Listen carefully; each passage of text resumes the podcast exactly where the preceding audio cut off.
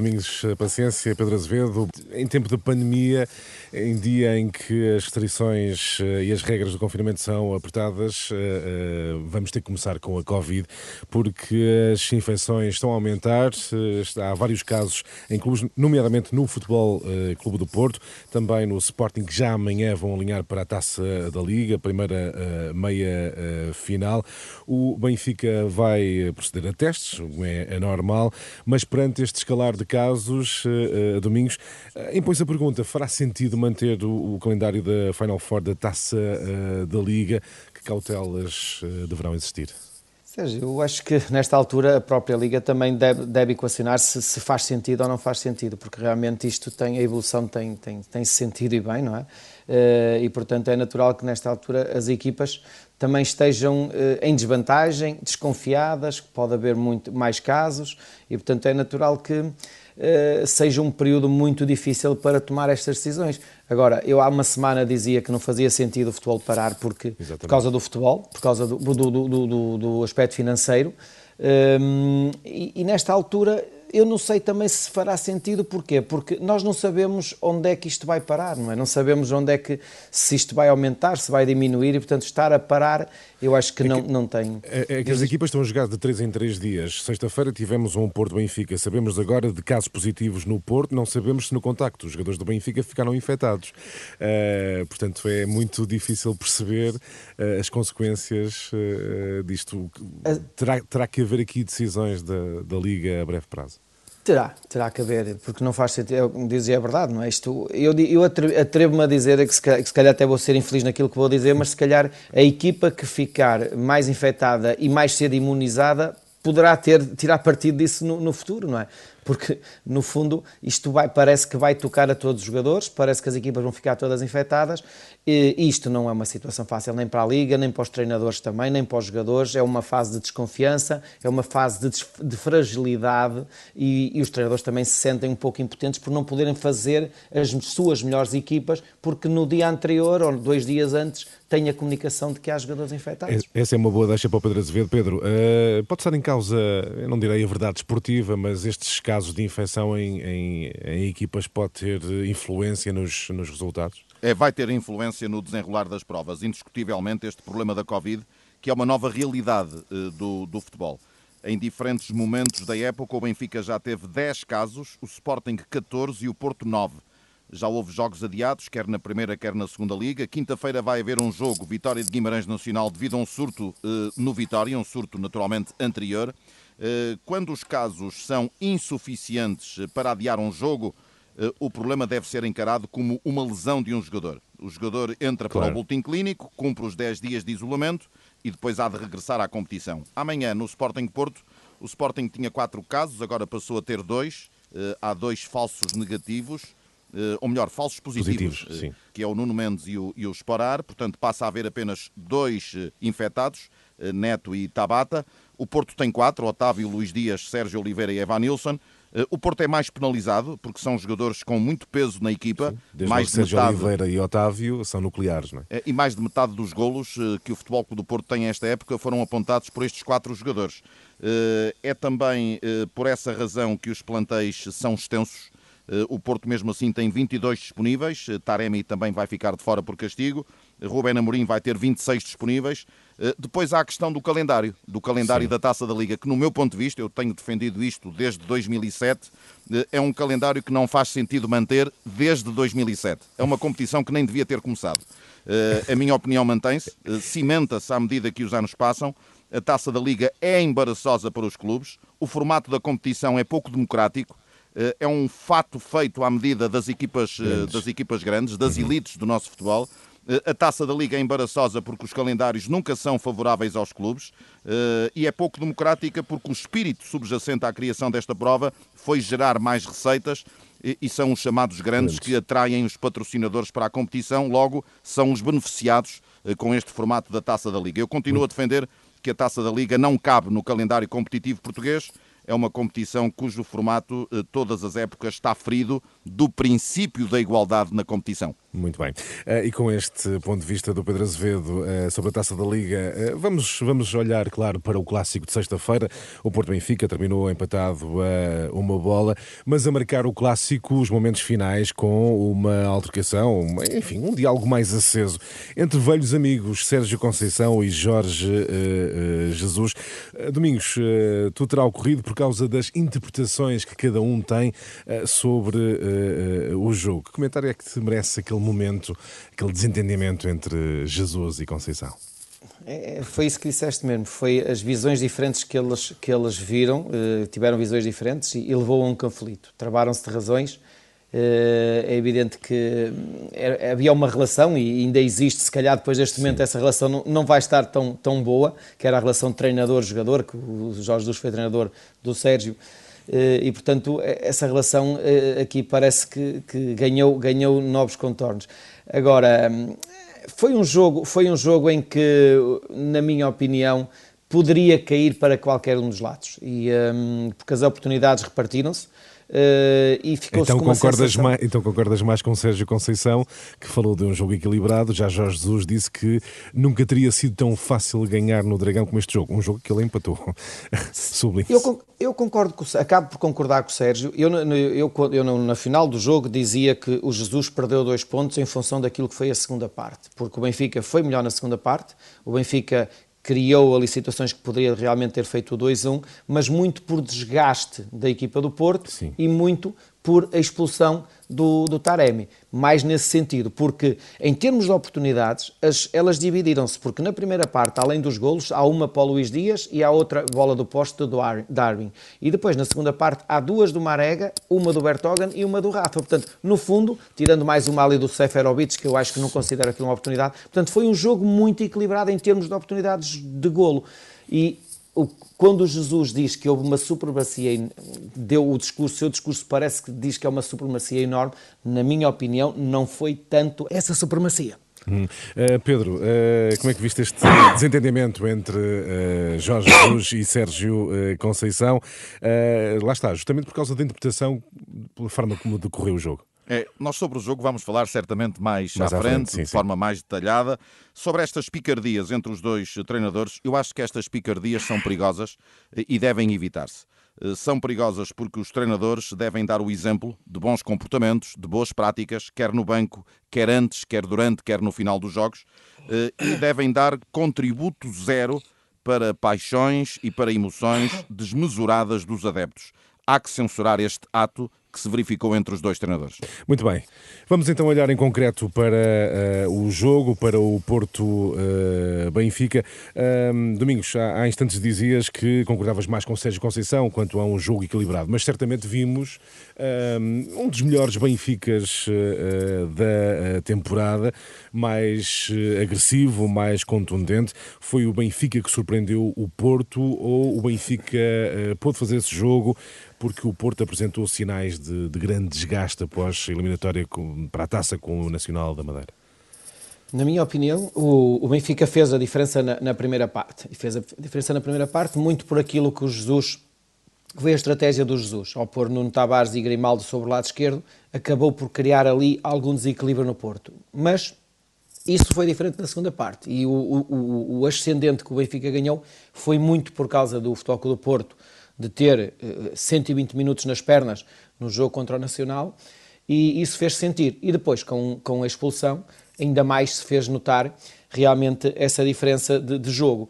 Mas eu, na parte final do jogo, eh, achei que o Jesus iria arriscar mais, porque eh, a partir do momento que acontece a expulsão, ele faz uma substituição logo a seguir, que é o Chiquinho, que é o médio, e depois só, já aos 87 e 92 é que põe o Everton e o Val Schmidt. Portanto, o Benfica fez muita circulação eh, de bola, é verdade, mas em termos de oportunidades de golo, são duas oportunidades que tem nesses momentos. É uma de um cabeceamento do Bertogan e, e, outra do Rafa. Será essa, Domingos, do teu ponto de vista, a frustração de Jorge uh, Jesus? Praticamente o Benfica jogou 30 minutos com mais uma unidade em campo. Do teu ponto de vista, reagiu tarde a essa eh, vantagem no terreno e uh, não ganhou ao Futebol do Porto. Uh, a forma como Jesus reagiu no final do jogo será de alguma forma também, podemos entender, como alguma frustração por ter falhado uma possibilidade de ganhar no Dragão? Sim, eu acho que é mais pela parte final do jogo. Nos últimos 20, 20 minutos foi quando o Benfica teve maior ascendente.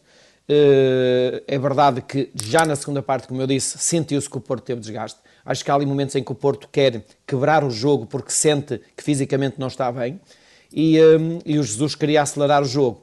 Uh, Notou-se perfeitamente que o Sérgio olhou, viu o coração da equipa e mexeu para proteger a equipa, com a entrada, a entrada do Diogo Leite e o João Mário, e depois já numa parte final faz duas substituições, que é mais para queimar o tempo do que propriamente de, de, de procurar o resultado, mas o Jesus ficou com a sensação que na parte final do jogo poderia ter ganho aquele jogo, e por isso é que ele tem aquelas afirmações que no meu sentido, e analisando o jogo que teve 98 minutos, Sim as oportunidades dividiram-se. Hum. Pedro, qual é a tua leitura do clássico de, de sexta-feira? Eh, tivemos um Benfica mais contundente, um Porto é, é, desgastado.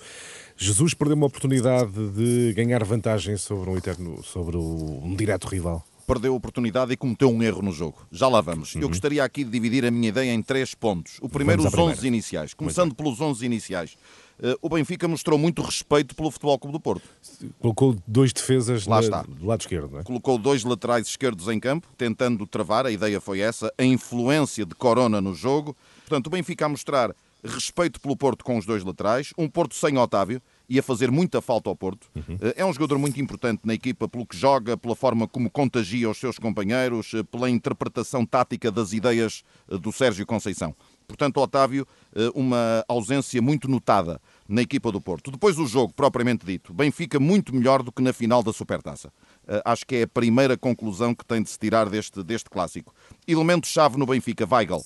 Eh, foi o jogador dos equilíbrios. Uma equipa muito mais agressiva, muito mais objetiva, eh, ganhou muitos duelos, eh, muitos duelos ganhos, também uma equipa a cometer muitas faltas, 26, e do outro lado um Porto muito cansado. Um Porto que a acusar muito o desgaste da Madeira, os 120 minutos realizados na Madeira, seis dos titulares do Porto jogaram de início na Madeira e o Porto ressentiu-se muito três dias depois desses 120 minutos para a Taça de Portugal. Passa muito por aí essa imposição do Benfica no Dragão, sobretudo pelo desgaste do, Penso do que Porto? sim, penso que sim, até porque faltou clarividência uh, nos passes, nas subidas, uh, sobretudo na segunda parte, e o Benfica ganhou natural ascendente também por essa fragilidade uhum. do Futebol Clube do Porto. E depois, terceira a terceira data. parte é o discurso dos treinadores. Exato, Aquilo que nós ouvimos no fim e algumas coisas não tiveram muito a ver com aquilo que aconteceu em campo. Eu acho que Jesus comete um erro no jogo. E o erro é eh, não ter apostado no triunfo quando Taremi foi expulso. Quando se joga contra 10 durante 25 minutos, porque quando Taremi é expulso faltam 17 e depois o árbitro ainda deu mais 8. Portanto, faltam 25 minutos para acabar o jogo. Eh, e quando se joga contra 10 tanto tempo, está implícito que fica mais fácil para uma equipa ganhar, porque está em superioridade. Concordas com o Domingos que Jorge Jesus reagiu demasiado tarde, uh, a colocar peças no ataque demasiado tarde? Completamente de acordo. Uh, Jorge Jesus disse no final que nunca foi tão fácil ganhar no Estádio do Dragão. Sem ganhar. Não ganhou, mas... Uh... Mas no fundo não ganhou porque cometeu um erro e faltou o meia-culpa de Jorge Jesus. Faltou assumir esse erro, que foi ter apostado de imediato quando o Porto fica reduzido a 10 unidades. A responsabilidade de não ganhar também foi de Jorge Jesus. E faltou o treinador do Benfica dizer isso. O Everton Cebolinha entrou 10 minutos depois da expulsão. Eh, o Val Schmidt entrou aos 90 mais 2. Eh, estes jokers entraram muito tarde e acabaram por não ser jokers na equipa do Benfica, nenhum nem outro. Eh, acho que este timing das opções de banco, aproveitando a superioridade numérica, Jorge Jesus não foi feliz nestes timings como também já não tinha sido no jogo da Supertaça, quando fez uma tripla substituição Mesmo no fim. ao minuto 89. Já no Porto, Sérgio Conceição percebeu que a equipa estava cansada, eh, percebeu que a equipa estava em inferioridade numérica e a prioridade era segurar o empate, fazendo substituições eh, de tração atrás. Em suma, quem ganhou e quem perdeu neste empate? O Porto ganhou um ponto, o Benfica perdeu dois pontos e nenhum dos dois aproveitou o deslize do Sporting. Uh, Domingos, deixa-me uh, só para finalizar este capítulo do clássico Porto-Benfica, uh, consegue-se perceber a razão pela qual Jorge Jesus reagiu assim de forma tão tardia no jogo, perdendo a possibilidade de ganhar o desafio? Ele deu tempo à equipa que pudesse eh, adaptar-se a jogar contra 10 e, eu dizia na altura no jogo que jogava muito eh, as jogadas do handball, muita circulação, muito tempo perdido, pouca profundidade. E ele demorou a perceber isso, que realmente a equipa escusava de circular tanto e teria que apostar mais nos desequilíbrios. E quando põe o Everton viu-se logo uma diferença, que o Everton entrou e consegue criar logo desequilíbrios e era aquilo que o Benfica devia, deveria ter Mas feito aí o logo. Porto já estava, já estava eh, avisado, não é? já, já tinha reorganizado já Sérgio, as peças. Já o Sérgio tinha feito a substituição com a entrada do Diogo Leite e a jogar com uma defesa de 5, não, não é de 3, é de 5, porque o Porto praticamente defendeu-se a partir desses momentos. Uhum. Muito bem, vamos olhar para o Sporting, que se deu um empate com o Rio Ave em casa a uma bola. É curioso, porque a jogada do gol do empate do Rio Ave foi fabricada, digamos assim, por eh, jogadores formados, eh, emprestados pelo uh, uh, Sporting. Duas notas, Domingos. O Sporting está ou não a dar sinais de quebra? Recordo que foi eliminado na Taça de Portugal pelo Marítimo. E se esta curiosidade do gol de Rio Ave mostra que o Sporting eventualmente não estará tão atento à sua própria formação? Sinais de quebra, é natural que depois daquela derrota saída da taça a equipa possa ter ter perdido alguma confiança e sabendo que este jogo era importante, eh, ganhando, eh, assistia no seu cadeirão ao jogo do, do Porto com o Benfica, à espera do resultado, mas a verdade é que hum, o Ruben Amorim também está com as suas dificuldades e com estas questões dos jogadores que, que testaram positivo, também, lhe, também teve, pagou essa, essa fatura, mas não foi aquele Sporting que, tem sido, se calhar, há duas, três semanas atrás. Um, o Sporting continua a dizer que ainda tem ali algumas uh, limitações em termos de eixo central, principalmente no setor defensivo, nos três centrais, que ainda existe ali alguma descoordenação que levam a que as equipas aproveitem esses momentos e o Rio Ave aproveitou muito bem naquela situação e é um golo de uma jogada muito bem trabalhada e que curiosamente é com três jogadores do Sporting. É, Pedro, como é que tu olhas para estas uh, incidências do Sporting 1 um Rio Ave 1? Isto foi uma ironia do futebol, sem digamos. Dúvida, sem é, dúvida. Geraldes, Mané e Dalla uh, no golo do Rio Ave. Três jogadores, jogadores. Uh, da formação do Sporting. Mas atenção que o Sporting no atual plantel tem 15 jogadores da formação. Portanto, Não se pode aqui dizer que está a desprezar a formação Sim. o Sporting, bem pelo contrário. Eu, eu tenho dito muitas vezes, já o disse há muito tempo, que este mês de janeiro vai ser decisivo para aquilo que poderemos esperar esta época do Sporting. E o que é que aconteceu até agora em janeiro? Um triunfo muito feliz frente ao Sporting de Braga, uma vitória com muito mérito e também muito esforço num terreno difícil na Madeira com o Nacional, num jogo que até foi adiado por um dia, um adeus à Taça de Portugal frente ao Marítimo, em que o Sporting desiludiu, eh, e esta perda de dois pontos com o Rio Ave, em que o Sporting voltou a não agradar. Ou seja, eh, continuamos a ver um Sporting que não tem sido eh, um Sporting arrebatador, apesar da liderança que ostenta na prova. Eh, a equipa tem vindo a perder gás, é outra conclusão que tem de se tirar também. E neste janeiro ainda falta Taça da Liga, Boa Vista fora e o Benfica. São os jogos que faltam ao Sporting neste mês. Por isso, eh, continuo a dizer, fica aqui este sublinhado, eh, este mês de janeiro vai mesmo aclarar aquilo que o Sporting será ou não capaz esta época. E veremos já amanhã, frente ao Futebol do Porto, na taça da uh, Liga. Chegamos ao fim de mais uma tertúlia Bola Branca. Domingos, Pedro, até para a semana. Até para a semana. Até para a semana.